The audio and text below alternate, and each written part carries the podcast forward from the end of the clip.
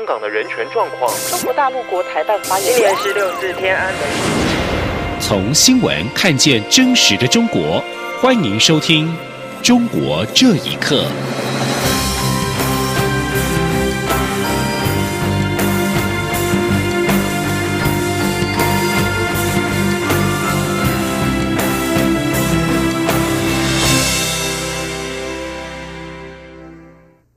听众朋友们，晚安，欢迎收听《中国这一刻》，我是李自立。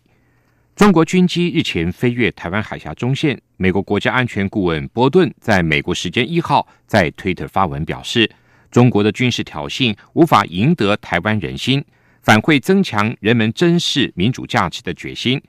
台湾关系法和他们承诺的是非常的清楚跟明确。外交部长吴钊燮。随后也在今天回应表示，波顿的坚定友谊跟支持非常重要。台湾有决心面对台湾海峡在任何鲁莽军事的作为，挑衅只会促使台湾更为坚强。如同波顿所说的，投降不是一个选项。蔡英文总统一号也强调我方的立场：中国的动作不仅是对两岸现状的一种片面改变，更是对区域安全稳定的公然挑衅。他除了提出严正抗议。也要郑重的提醒北京当局，不要刻意挑衅，不要制造事端，不要试图破坏台海现状。美中新一轮的经贸协商即将展开，焦点就是关注中国的网络安全法。此法规定，外商企业在中国境内收集的个人重要资料，应该在中国境内存储，造成美国企业的营运遭遇诸多的障碍。在此同时，中国国家主席习近平一号在北京向纽西兰总理阿尔登表示，纽国应该为中企提供公平、公正跟非歧视的营商环境。两相对照，外界也质疑中国的许多作为都和营造公平企业经营环境背道而驰。请听以下报道。纽西兰情报机构四个月前，由于重大国家安全风险的原因，禁止中国电讯巨头华为参与该国的五 G 网络建设。习近平一号在北京会见纽西兰总理阿尔登时表示，纽国应该为中方企业提供公平、公正、非歧视的营商环境。在此同时，中国副总理刘鹤一号抵达美国，将展开第九轮美中经贸高级别磋商。根据《华尔街日报》引述知情人士透露，美国想对北京当局的网络安全法开刀。这一部在二零一七年实施的法律规定，关键资讯基础设施营运者在中国境内收集产生的个人资讯以及重要资料，应该在中国境内储存。同时，这些营运者在采购网络产品和服务时，如果可能影响中国的国家安全，还必须通过国家安全审查。由于当局未指明何谓关键资讯基础设施营运者，导致美国企业必须采购中方制造的伺服器等设备，营运遭遇诸多障碍。从中国大陆移居台湾的网络工程师周曙光举例说，依照中国网络安全法规定，二零一八年初，美国苹果公司把在中国境内的 iCloud 伺服器迁至贵州，由当地大资料国企云上贵州营运。这跟营运公平企业经营环境背道而驰。他说：“这对很多注重隐私保护的公司来说是一个蛮大的挑战，造成自己的用户数据流入到政府手中，或者是流入到政府控制的竞争对手手中，这是一个非常不公平的事情。所以，这个网络安全法被当成贸易的一个话题来处理了。”美国华盛顿通讯设备专家 Frank 表示。谷歌当初在中国设置搜索引擎时，中国当局就要求服从中国法律。后来，谷歌就撤出了大陆市场了。显然，资讯服务涉及商业机密和个人隐私，这些不但是西方国家长期的价值取向，同时，网络资讯自由也被视为保障市场体系公平竞争的必要条件。以上新闻由央广整理报道。中国在新疆侵犯人权的事件引发国际广泛的关注。中国日前发函各国，要求他们为了双边关系与持续的多边合作，不要参与三月十三号由美国主办的新疆人权问题讨论会。国际人权组织人权观察则谴责中国以威胁来对抗联合国审查其人权记录。中国的作为也让外界再度质疑，中国是否还应该拥有联合国人权理事会成员的资格？请听以下报道。总部设在美国纽约的人权观察一号声明指出，在瑞士日内瓦三月二十二号结束的联合国人权理事会上，对于中国侵犯人权引发的关切，特别是新疆地区约一百万穆斯林遭任意拘押的问题，中国政府并没有做出具体回复，而中国全程施压，用压力及警告来掩盖外界对他人权记录的批评。人权观察披露。中国在致日内瓦各国使团的信函当中，警告各国要顾及两国双边关系和长期多边合作，不应该参与或出席由美国、加拿大、德国等国主办的新疆人权问题讨论会。人权观察中国部主任索菲·理查森一号表示，面对中国的压力和警告，多个国家使团、联合国人权高级专员和人权专家。以及非政府组织仍然仗义直言，要求联合国关注中国全面侵犯新疆人权的问题，呼吁让国际监察员不受限制的进入新疆实施独立评估。不过，也有一些从中国获得大量援助或是不敢得罪中国的国家，屈服于中国的压力，在新疆人权问题上保持沉默。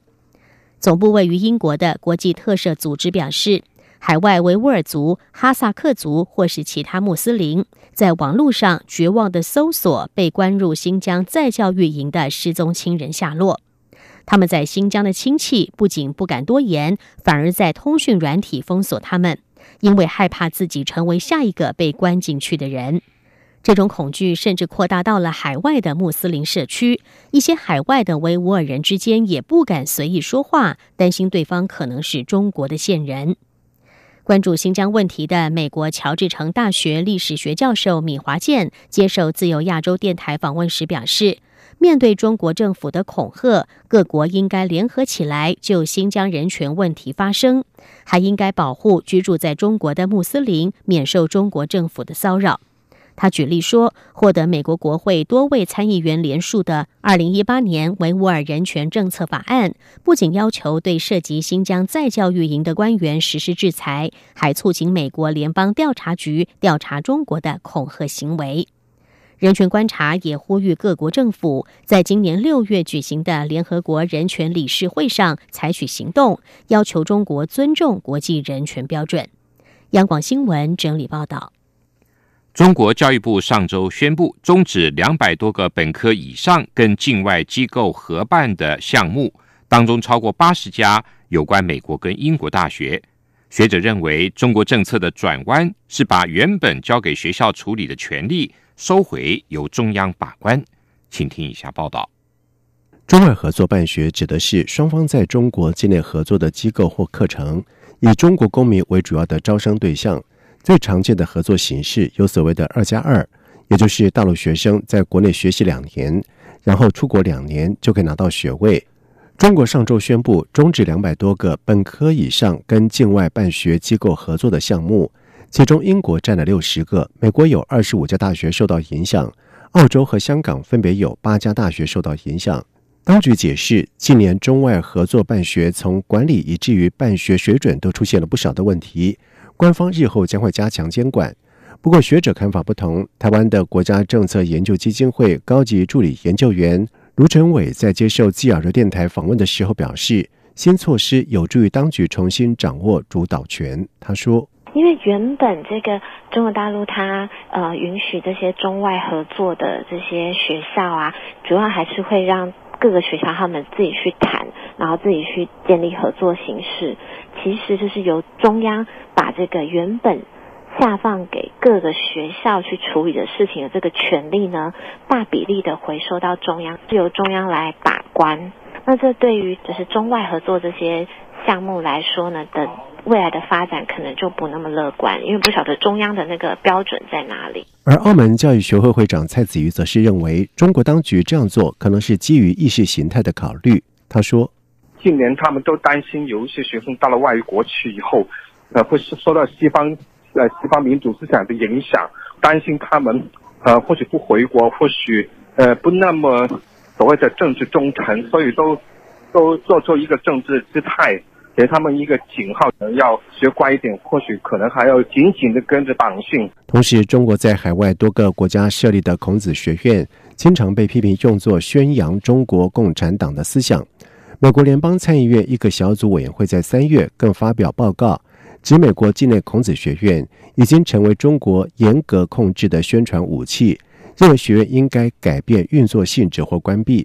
蔡子瑜表示，近年孔子学院在澳洲等很多地区都被关闭，因此中国的新措施也是政治上的报复。因为教育在中国大陆当局眼里只是政治筹码，学生的福祉并没有放在首位。央广新闻整理报道。国际媒体报道，中国维权律师陈建刚一号在北京准备搭飞机前往美国，被北京警方拦在机场，禁止出境。陈建刚表示，他是获得美国韩佛里奖学金赴美参与法律跟人权专案学习。这个项目自一九七八年以来，有一百五十七个国家五千多位学者参与，之前从来没有出现因为政府的阻拦无法参与的案例。陈建刚表示，警方人员告诉他。奉北京市公安局的指示，由于陈建刚出境会危害国家安全，因此不予放行，而且不给任何法律手续和凭证。陈建刚代理七零九律师大抓捕案中的谢阳案，而他本人在七零九律师案前就被警方禁止出境。七零九大抓捕是指的二零一五年七月九号起。中国公安当局在多达二十三个省份大规模的逮捕、传唤、刑事拘留，约谈了上百位的律师、民间维权人士、上访民众，还有其亲属的事件。部分人士因此下落不明。